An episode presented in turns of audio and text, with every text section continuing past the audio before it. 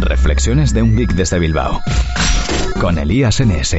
Ordenadores, teléfonos móviles, gadgets, todo tipo de cacharros. Tecnología en estado puro. ¿Y de la que nos gusta? Reflexiones de un geek desde Bilbao. El podcast de Elías NS. Muy buenas a todos y bienvenidos a Reflexiones de un geek desde Bilbao. Soy Elías, Elías NS en Twitter y en la mayoría de redes sociales. Y hoy es jueves 5 de marzo de 2015 y tenemos 6 graditos en Bilbao. Al menos el cielo está despejado, así que no creo que llueva hoy. Bueno, hoy os vengo a hablar de un nuevo gadget que, que me he comprado a finales de la semana pasada. Se trata de la Xiaomi Mi Band. Es una pulsera que monitoriza la actividad, de control de actividad.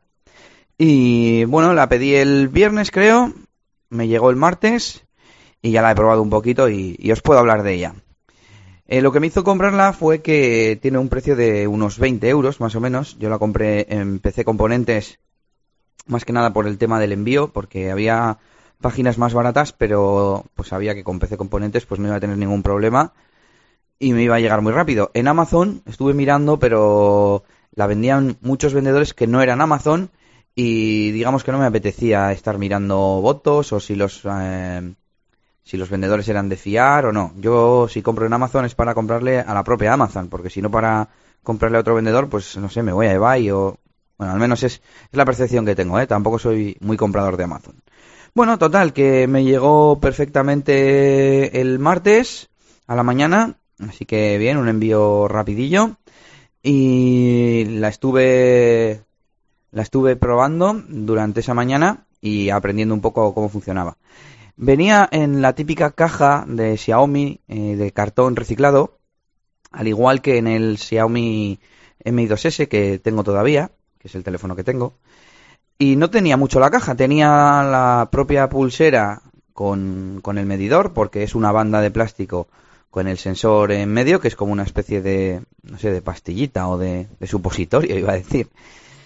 Eh, venía también eh, un cable USB eh, a la que se conecta la pastillita para poder cargarlo y, y una pequeña guía de, de, inicio rápido que no me servía de mucho porque venía en chino. Así que lo primero que hice fue meterme a HTC Manía, bueno, y, en, Google, en Google en general, a buscar información. Busqué el manual en inglés, lo encontré muy rápido y me descargué la aplicación que se llama Mi Fit. Al parecer antes se llamaba Xiaomi Mi Band, pero se conoce que, mm, que Xiaomi tiene miras a, a, sacar nuevos wearables y por eso la han renombrado a Mi Fit para que sirva para, para más de un dispositivo. De hecho, en la aplicación creo que pone algo de mis dispositivos, con lo cual ya hablan en plural, igual que, que en, Google, Google Fit, iba a decir. Google Fit no, en Android Wear, en la aplicación de móvil. A ver, que os lo digo ahora mismo. Sí, My Devices mis dispositivos. Y bueno, eh, me llamó la atención la forma en la que se vinculaba la, la pulsera, porque estando conectada al USB, tú iniciabas una búsqueda para sincronizarla, empezaba a lucir los LEDs, los tres LEDs que tiene la pulsera, y para completar la sincronización había que tocarla. Yo no sabía que, que tenía alguna función de, de toque la pulsera. Pero bueno, tengo que investigar un poco más este tema, a ver si se puede hacer algo más con la, con, la parte táctil, digamos. Eh, ¿Qué más? Pues os voy a contar por encima rápidamente las mm, características principales de la propia pulsera. Según dice su página web, mm, tiene una duración de 30 días, mejorando lo que dura mi Fitbit eh, One, que dura unos 20 días, 3 semanas. Eso sí, el Fitbit One tiene pantalla y este solo tiene tres, tres LEDs. Eh, automáticamente detecta cuando estás andando, detecta cuando estás corriendo y una cosa que me ha gustado bastante, que detecta cuando te echas a dormir, porque tiene también monitorización de, de sueño, al igual que Fitbit One y otras pulseras como esta. ¿Qué más tenemos por aquí? A ver, estoy mirando la página web me quiere vacilar un poco el tema de echarse a la cama. Eh, bueno, te dice también en la aplicación cuánto tiempo de ese mm, sueño ha sido sueño profundo. Yo, por ejemplo, hoy he dormido 7 horas.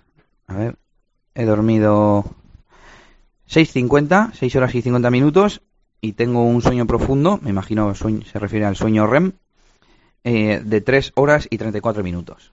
Así que vamos a ver si podemos ir aumentando ese tiempo de sueño y demás.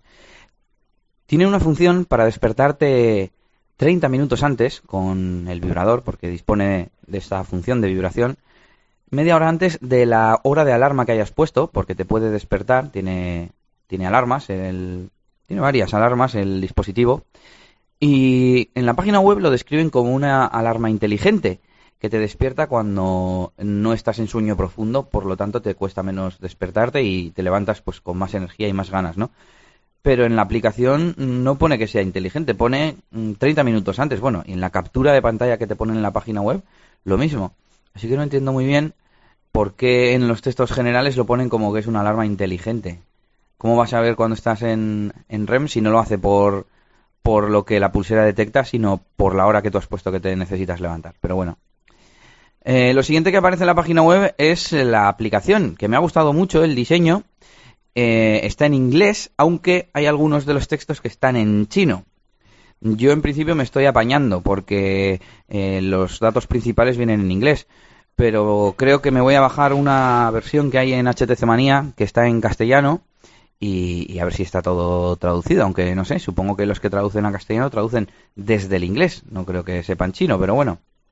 Bueno, la siguiente característica que me ha gustado bastante es la posibilidad de configurar el bloqueo de pantalla mediante patrón para que cuando tienes la pulsera conectada y cerca del teléfono no te lo pida. Y de esta forma, cuando eh, estás lejos del teléfono, por lo que sea, pues te pediría el patrón de desbloqueo. Por supuesto, tiene notificaciones mediante la vibración de llamadas entrantes. Y nada más. Esto es lo que viene en la página web. Eh, bueno, eh, que tiene resistencia al agua, tiene water resistant, tiene IP67 y también tiene una funcionalidad para desde la aplicación localizar la pulsera haciendo que, vibre siempre que esté dentro del rango de alcance del Bluetooth. Más bien a mí me gustaría al revés, que haciendo un triple toque en la pulsera vibras el teléfono, porque yo la pulsera no me la voy a quitar nunca, pero bueno. Y bueno, la única pega que tengo es que no me funciona, no he visto funcionar mm, todavía los LEDs, no sé qué les pasa, pero no me lucen. Y eso que era una de las cosas que más eh, me llamó la atención, porque en las instrucciones, eh, en el manual en inglés que me descargué en PDF, ponía que cuando va una luz eh, intermitente o una luz encendida vas a, a, andando la tercera parte de la meta del día, porque tú puedes establecer una meta de pasos, cuando van dos, estás en el segundo bloque, cuando van tres, estás en el tercer bloque, y parecía como que cuando las tres están encendidas muy fuerte, o no sé cómo era, cuál es la diferencia, pero que ya habías llegado a, tu meta. Y me pareció una forma muy sencilla de saber si yo tengo que seguir haciendo más ejercicio o no.